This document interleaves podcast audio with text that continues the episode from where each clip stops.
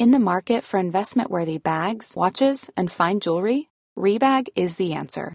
Rebag is a luxury resale platform where each piece is carefully inspected by experts to ensure quality and authenticity. Use Rebag to buy and sell finds from the world's top brands, including Louis Vuitton, Chanel, and Cartier. Head to Rebag.com and get up to 15% off your first purchase as a member with code REBAGNEW. Shop today at Rebag.com. That's R E B A G.com. And use promo code REBAGNEW for up to 15% off your first purchase as a member.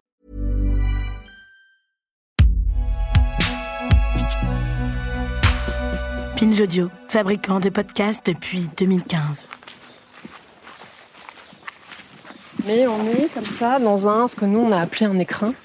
Parce qu'en fait, on est dans ce petit euh, lieu euh, extrêmement, enfin, c'est extraordinaire. Si j'emploie des grands mots, dans un havre de verdure. On entend les oiseaux là. L'an dernier, dans ce podcast, vous avez pu découvrir un hors-série baptisé Dans la France des petites villes, partenariat avec l'Agence nationale de la cohésion des territoires et POPSU Territoire. Aujourd'hui, nous sommes heureux de vous présenter la deuxième saison de cette exploration au sein des petites villes, des défis qu'elles affrontent, mais aussi et surtout des solutions qu'elles développent pour se projeter dans l'avenir. En l'occurrence, pour cette saison, on va s'intéresser à la question de la transition qui touche tous les aspects de nos vies, notre habitat, notre alimentation, notre énergie, nos emplois, nos mobilités et j'en passe. C'est cette idée de transition qui va servir de fil rouge à cette saison signée Eve Minot et Camille Jusa, réalisée par Antonin Léger et préparée par Camille Codor et Soraya Karchaoui Matignon. Je suis Thomas Rozek et vous écoutez Programme B.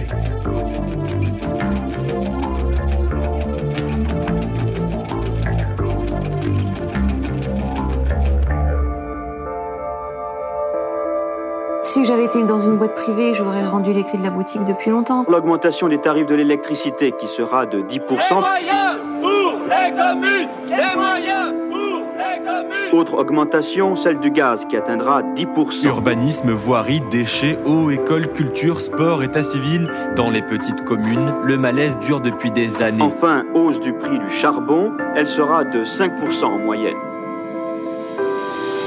Et en préambule de cette série, dans cet épisode, nous avons eu envie de poser justement les différents enjeux qu'on y explore. On va le faire en compagnie de deux invités, Christophe Bouillon, le maire de la ville de Barentin et président de l'ANCT, l'Agence nationale de la cohésion des territoires, et Monique Poulot, chercheuse, géographe, professeure à l'Université Paris-Nanterre impliquée dans le programme POPSU Territoire.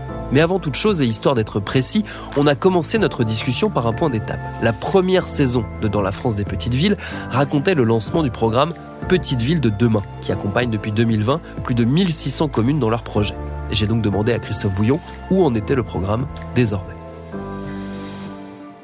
Alors, le programme Petite Ville de demain, qui a commencé seulement en 2020 et, et qui s'inscrit dans la durée, puisqu'il dure la durée du mandat, c'est-à-dire 6 ans, il est dans sa phase de, mise en œuvre. on voit qu'il y a un, effet accélérateur.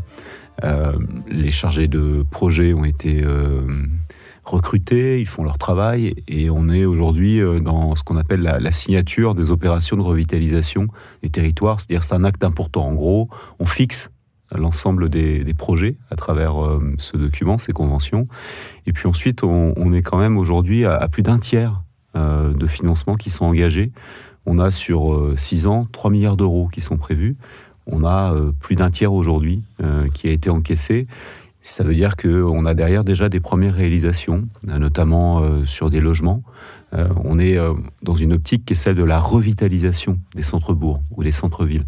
Ça veut dire qu'on a besoin déjà d'engager des aménagements, des travaux, des améliorations aussi sur les commerces, et puis d'autres types d'actions qui sont nécessaires, qui sont par exemple celles de la renutiration des centres-villes. Et il y a aussi des études bien avancées aujourd'hui. Donc clairement, on est dans une phase aujourd'hui opérationnelle.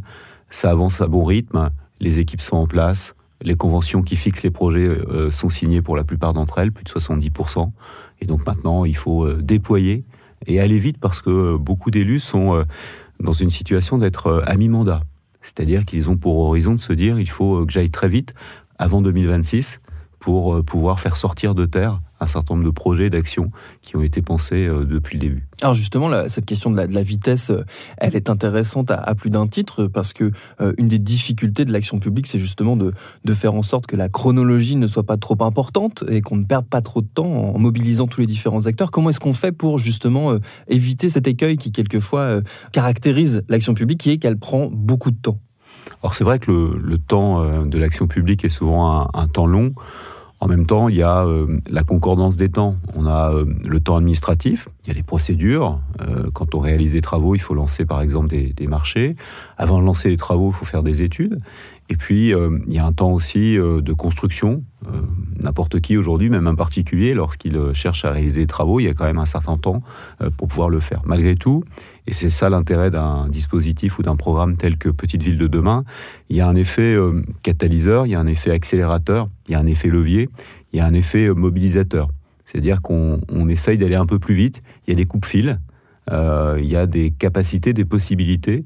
à partir du moment où on partage la même vision, c'est le cas, puisque euh, il n'y a, pas seulement les équipes municipales et l'État, on n'est pas dans un dialogue, on est dans un, euh, plus que dialogue, on est dans un échange euh, partagé avec d'autres acteurs, d'autres agences. Il y a bien évidemment l'ANCT qui apporte sa capacité d'ingénierie, mais il y a aussi l'ANA, par exemple, sur le logement privé. il y a le CEREMA, quand il y a des enjeux parfois liés à la mobilité.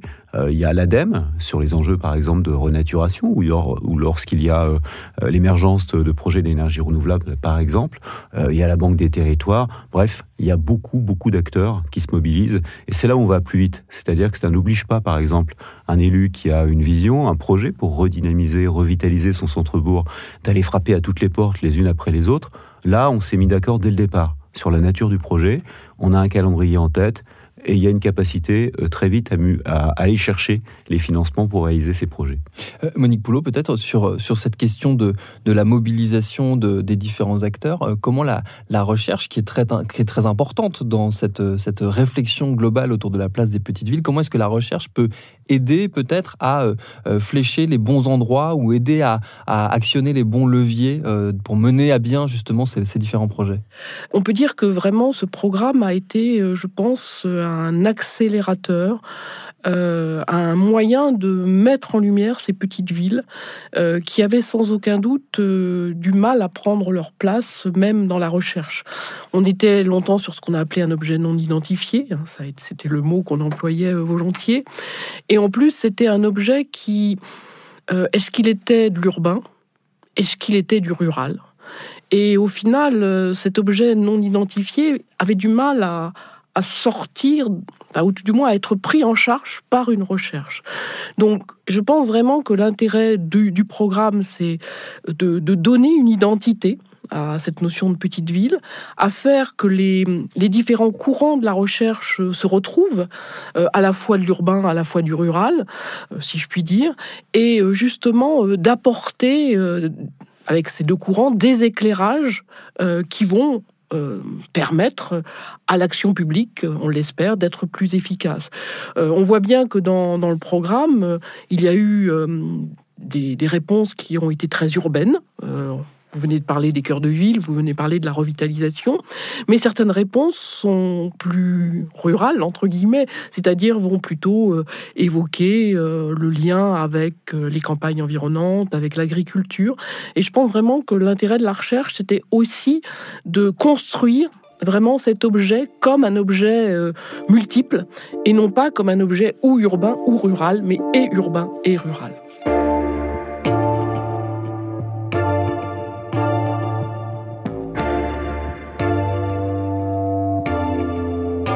Qui est passionnant avec euh, ce programme, et on l'a bien entendu euh, dans les différentes saisons de notre hors-série, euh, c'est son caractère presque expérimental, c'est-à-dire que c'est un, un, véritable laboratoire à ciel ouvert d'idées nouvelles aussi. J'imagine qu'en tant que chercheuse, c'est un des aspects qui vous, vous a stimulé dans ce programme. Il est vrai que le programme a permis d'envisager euh, la petite ville, je dirais, comme une sorte d'opérateur global, euh, pouvant euh, poser les différentes questions autour de la transition euh, notamment, et je pense que c'est quand même un des aspects essentiels, alors que sans aucun doute c'est plus compliqué dans la grande ville, dans la métropole euh, encore plus sans doute. Euh, là, on a ces questions de, proximité, de mise en lien, de mise en réseau qui apparaissent plus faciles, et je pense notamment à toutes les expérimentations autour de l'agriculture, autour du fait que dans la petite ville, on peut envisager une agriculture de proximité avec des liens très forts entre consommateurs et producteurs, c'est évidemment beaucoup plus évident que dans la grande ville.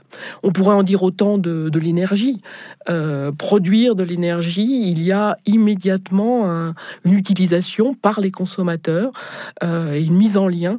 Et c'est vrai que pour la recherche, c'est quelque chose de très important parce que ça ça permet véritablement euh, d'analyser les formes euh, d'expérimentation, les formes de participation, qui participe, euh, qui peut être moteur, comment est-ce que l'on peut aussi amener des citoyens ou des habitants, je dirais plutôt ça, à devenir citoyens, ce qui est quelque chose d'un petit peu différent, et notamment sur l'alimentation ou l'énergie, c'est quelque chose d'essentiel. Christophe Bouillon, sur cette question de la, pertinence de l'échelon de la petite ville, de l'échelon municipal euh, pour porter cette transition. Là encore, pour aller dans le sens de ce que Monique Poulot disait, euh, le, fait d'entendre euh, ce qu'on entend dans, les différentes saisons donc de, notre hors-série, mais également tout ce qu'on peut lire et voir autour du programme, ça vient valider cette idée que cet échelon, il est pertinent au regard de cette transition, de cet échelon municipal. Oui, il est pertinent à, plus d'un titre. D'abord, il est pertinent parce qu'il y a énormément de Français qui vivent dans les petites villes. Et il faut comprendre les petites villes souvent comme des îlots d'urbanité qu'on soit dans des espaces euh, très ruraux ou même euh, dans des euh, espaces plutôt périurbains, même dans des espaces pour le coup très métropolitains, on considère que ces petites villes sont souvent des carrefours, à la fois des carrefours au sens propre, presque géographique ou physique du terme, et, mais aussi en termes de, de concepts. Ils sont travaillés aujourd'hui par nombre de transitions.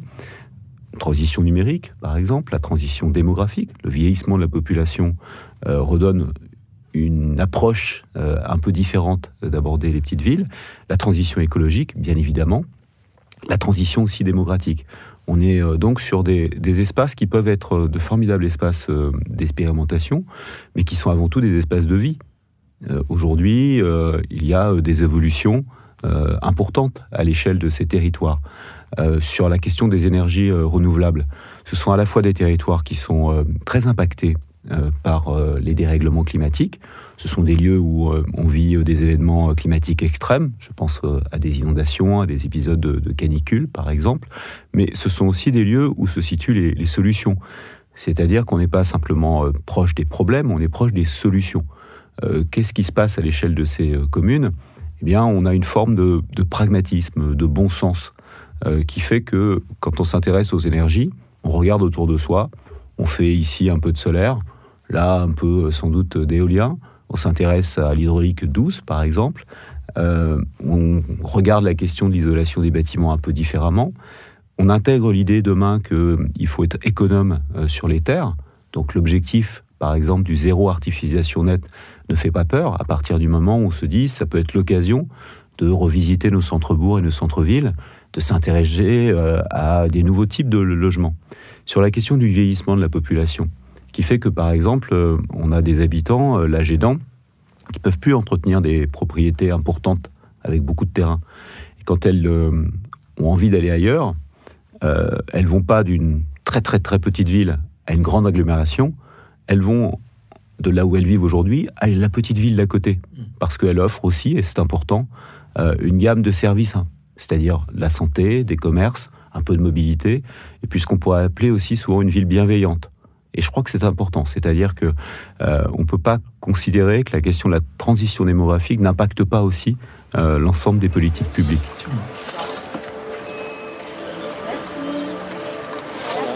Non, quand on peut faire les marchés, je pense que c'est une bonne, une chose. On va compter, c'est là. On va au jardin, enfin au champ, je sais pas comment on dit. Et euh, on va faire un, un kilomètre, peut-être. Est-ce que vous avez l'intention d'être agriculteur, vous ben, Je veux bien espérer, mais vu les conditions actuelles du métier, ben, ça reste bien à, voir. Il faudra que ça change un peu, je pense. Vous êtes combien Une quinzaine de familles. De familles D'agriculteurs Oui, oui, oui, oui. Oui, oui. Il en reste quatre. Et pour combien de temps?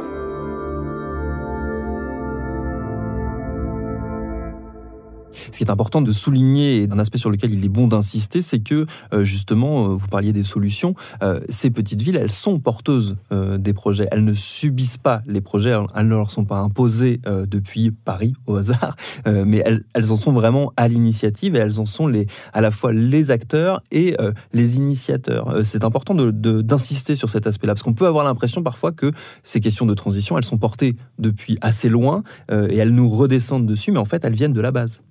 Complètement. En fait, Petite Ville de demain, c'est d'abord une vision qui est celle des élus d'un territoire, qui, euh, à l'aune des transitions et des défis qui sont les leurs, ont réfléchi aux moyens euh, de répondre euh, à ces défis. Et on part d'abord de cela.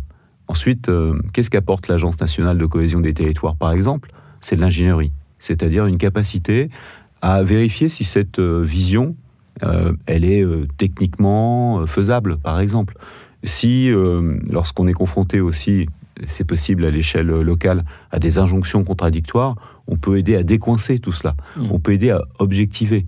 Euh, il y a ce lien évident aussi avec la recherche. Euh, pour avoir un regard parfois 360 degrés, distancié, qui est utile aussi pour les élus. Mais le point de départ, c'est avant tout celui-ci. Et puis, ce qui fait la spécificité et la force de Petite Ville de demain, c'est l'agilité.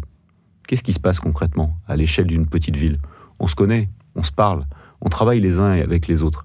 Parce que c'est pas simplement la mobilisation d'acteurs publics, c'est aussi la mobilisation d'acteurs privés, des petites entreprises, euh, des secteurs d'activité qui eux-mêmes traversent aussi ces transitions et qui peuvent finalement partager euh, d'abord le même regard, le même constat, et ensuite euh, imaginer avec nous des solutions comparables. Et c'est ça qui est important à, souligner parce qu'il y a aussi un rôle derrière qui est celui d'incubateur. il faut essaimer. C'est-à-dire qu'on a aussi euh, ces échanges entre les petites villes, à travers le club des petites villes, qui permet euh, de se comparer, de vérifier aussi euh, si la vision qu'on a, elle, est opérante. et, ça, c'est important aussi, cette capacité finalement d'avoir de la ressource. Monique Poulon, on en revient à cette, cette idée de, laboratoire, quelque part, cette idée expérimentale, avec cette, cette agilité dont parlait Christophe Bouillon. Alors moi, je parlerai volontiers aussi de l'agilité en termes de recherche sur ces petites villes, parce que sans aucun doute, ce qui est euh, efficace euh, et étonnant peut-être dans Petites Villes de demain, c'est que l'on a des équipes euh, pluridisciplinaire, interdisciplinaire, et euh, qu'avec cette pluridisciplinarité en œuvre, qu'on essaie de mettre en œuvre, euh, on va pouvoir considérer la petite ville comme un système. Mais euh, c'est vrai qu'il y a sans aucun doute dans ces petites villes la possibilité d'expérimenter des choses aujourd'hui, notamment entre la recherche et les élus ou les associations, qu'il est peut-être plus difficile d'envisager à l'échelle d'une grande ville, ou bien on va travailler sur un quartier. Mmh. Euh, et ça, on le retrouve en effet sur des quartiers. Et, par ailleurs, euh, les, petites villes, ça n'est pas un ensemble monolithique. Euh, il y a autant de petites, autant de différences qu'il y a de villes, j'ai envie de dire. Et ça, rejoint ce que, vous disiez tout à l'heure, c'est-à-dire qu'il y, a, différents types de situations, qu'on soit une petite ville plutôt proche d'un grand centre urbain ou une petite ville rurale, on va être confronté à tout un tas de problématiques qui ne sont pas les mêmes. J'ai évoqué tout à l'heure, euh, au moment de la métropolisation, de la périurbanisation en grand, comme on disaient les chercheurs, euh, on envisageait la disparition des petites villes périurbaines. Euh, aujourd'hui, ces petites villes périurbaines renaissent, hein, on peut vraiment employer ce terme. Euh, elles euh, apparaissent comme la ville de proximité, la ville du quart d'heure, enfin on pourrait reprendre des expressions euh, scientifiques. c'est vrai qu'elles ont aussi plus de peut-être de ressources, justement avec la proximité de la grande ville, notamment pour les jeunes, hein, euh, je le pense. Euh, et on voit bien dans ces petites villes périurbaines des, dynamiques euh, tout à fait intéressantes, vraiment. C'est vrai que plus on s'éloigne de la métropole, on va avoir des petites villes qui souffrent quand même. Hein. Je crois que c'est important de, le signaler. des petites villes qui souffrent parce que bah, les services publics ont disparu ont été allégés euh, pour les raisons que l'on sait. On ne va pas les évoquer là, mais on les connaît bien. Euh, l'attractivité économique euh, est complexe. voilà, donc c'est vrai que l'intérêt du programme, c'est aussi de mettre en exergue, peut-être d'aller vers une typologie de ces petites villes et de ne pas en faire une catégorie unique.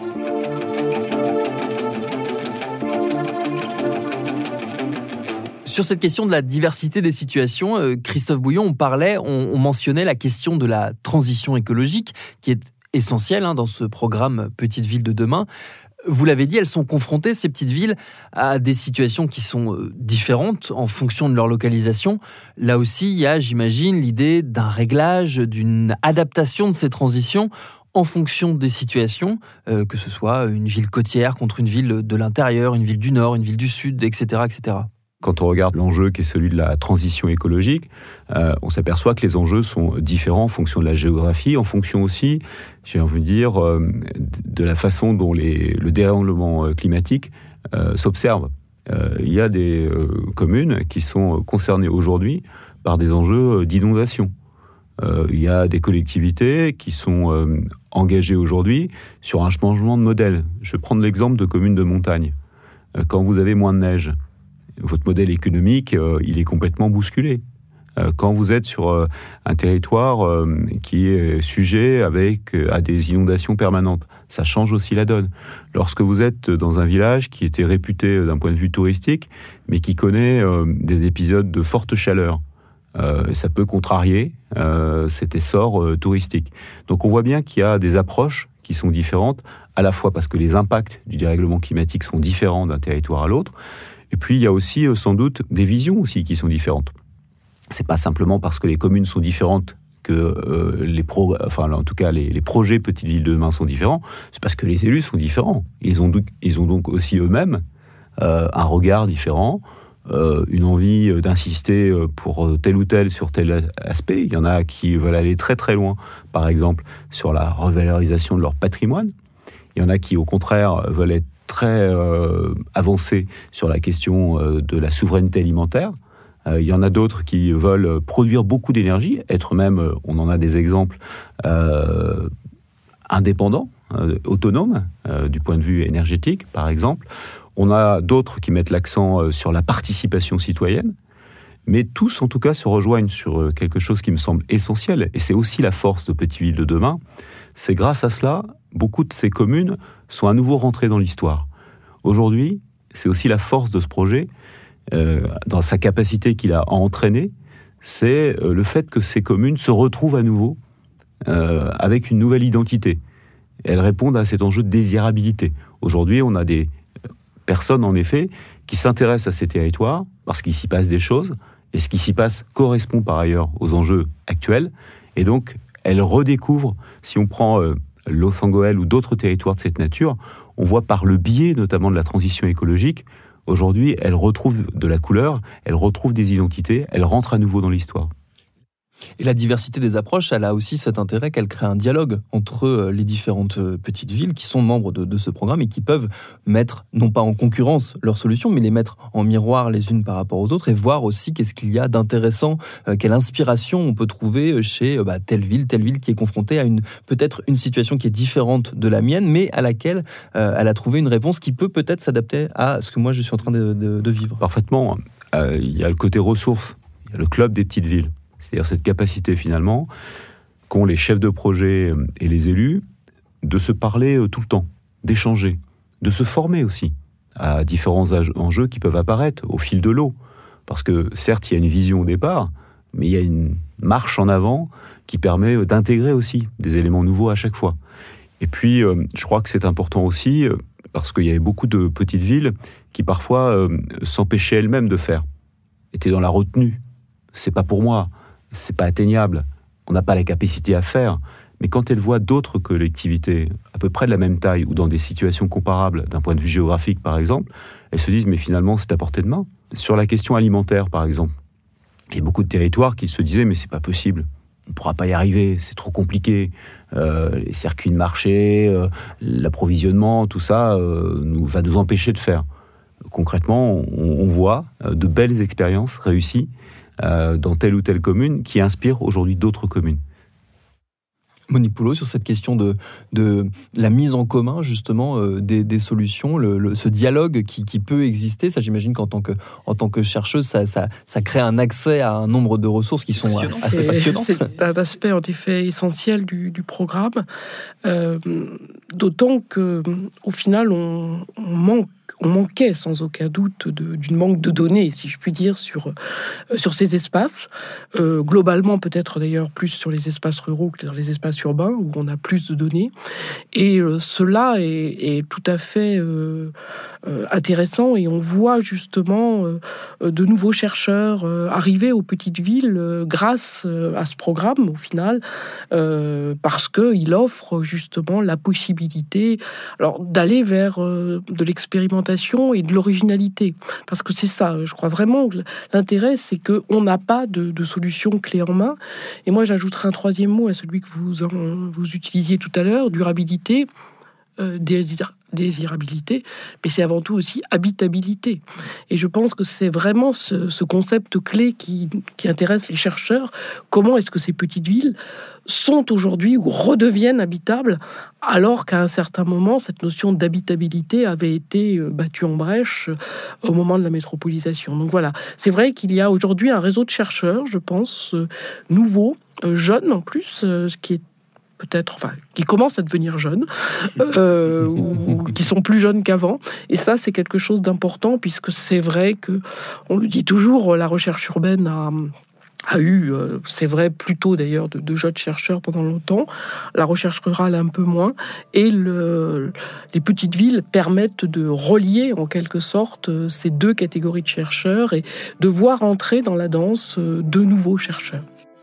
Et puis, il y a une dynamique euh, intéressante, une double dynamique quelque part, parce que euh, plus il y aura de recherche, plus il y aura de données disponibles, et donc plus on sera en mesure de, euh, de mettre à l'agenda politique aussi les, les, comment, les nécessités de ces petites villes et les besoins de ces petites bah, Vous avez raison, ça. Je pense que c'est vrai que on va avoir là, je pense, à partir de ces programmes, une base de données qui, qui cible véritablement des besoins. Euh, certains n'avaient peut-être pas été euh, totalement envisagés. Euh, moi, je pense par exemple à un domaine comme la culture. On en a beaucoup parlé, mais au final, on a toujours tendance quand même là-dessus à avoir une vision la culture vient d'en haut. Au final, il y a énormément d'actions endogènes et je pense que ça, c'est quelque chose de, très très intéressant, d'arriver à, rentrer de l'intérieur justement quand on voit euh, ces mouvements euh, culturels qui existent, ces associations, je pense que ça a été une des richesses euh, du, programme. Je pense à une autre notion, l'itinérance est une donnée fondamentale entre les petites villes. et ça c'est un concept qui redevient à la mode et qui est à nouveau interrogé par les chercheurs aujourd'hui.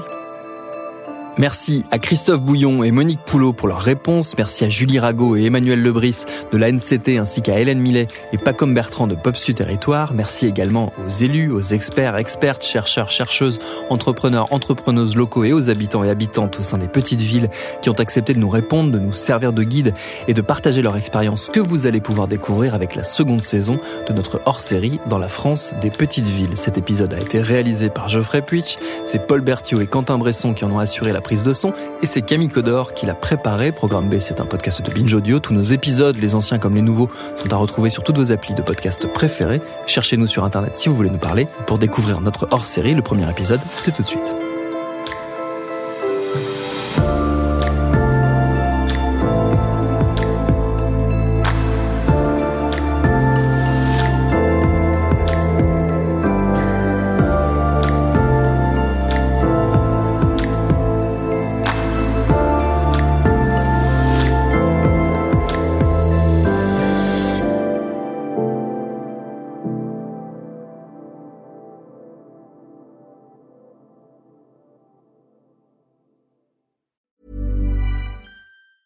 Want truly hydrated skin? Meet Osea's Body Care Breakthrough Hyaluronic Body Serum. It's clinically proven to increase hydration by 161%. It's lightweight, fast absorbing, and delivers 24 hours of hydration for silky smooth skin without any sticky afterfeel. Treat your skin to clean vegan skincare from Osea. Get 10% off your first order with code SUMMER at OseaMalibu.com. That's O S E A Malibu.com code SUMMER.